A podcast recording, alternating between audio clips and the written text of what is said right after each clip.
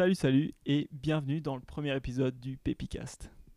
L'objectif aujourd'hui, c'est de te présenter le projet et de t'expliquer pourquoi j'ai décidé de lancer ce podcast.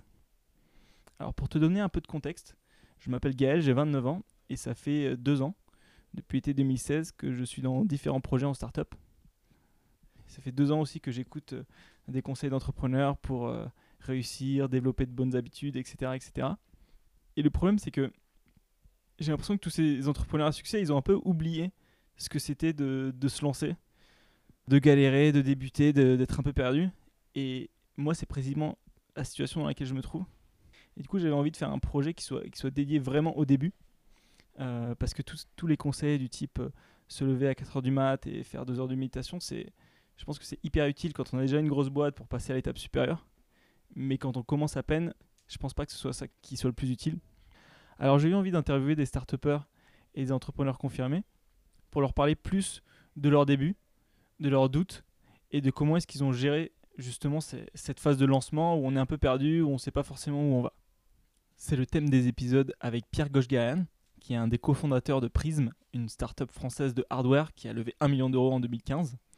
Et c'est également le thème de l'interview de Guillaume Richard, qui est à la tête du groupe WeCare, anciennement O2, qui emploie plus de 17 500 personnes aujourd'hui. Le deuxième objectif, c'est de faire mon retour d'expérience. Quand j'ai fait mon bilan, je me suis rendu compte que j'ai gaspillé deux ans, j'ai perdu 30 000 euros, et je me dis que si jamais cette expérience peut profiter à quelqu'un d'autre, eh bien ce ne sera pas perdu. Du coup, j'ai eu envie de faire un peu le podcast que j'aurais voulu écouter il y a deux ans quand je me suis lancé.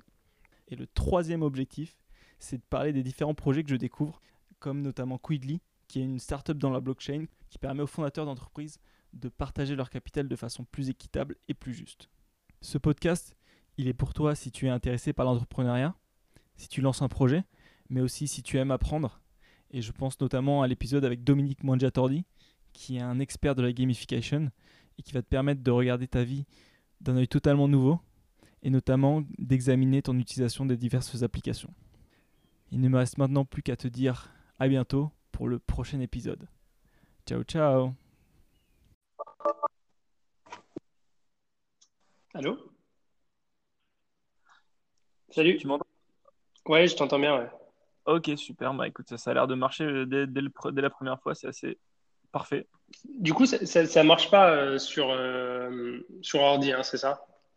Euh, normalement- par, euh, l'app- Normalement, non. Enfin, je t'avoue, que- je t'avoue que j'ai jamais essayé.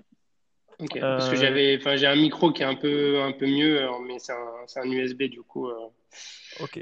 Est-ce que tu- mais- Bah, Oui. ce, ce serait cool. Après, là, tu as. Est-ce que tu es sur écouteur ou est-ce que tu es directement sur ton, sur ton téléphone? Ouais, je suis sur écouteur là. Ok. Euh, tu as. Qu'est-ce que tu as comme téléphone? Un iPhone 10. Ok, bon, bah parfait. En gros, si ça te dérange pas, est-ce que tu peux passer directement sur le téléphone?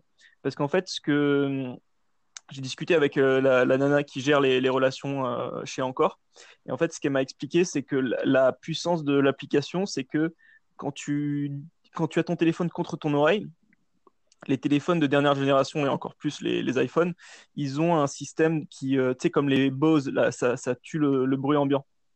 Ah, d'accord, ok. Et pas avec le, pas avec le. Pas avec le, ouais, pas avec les écouteurs.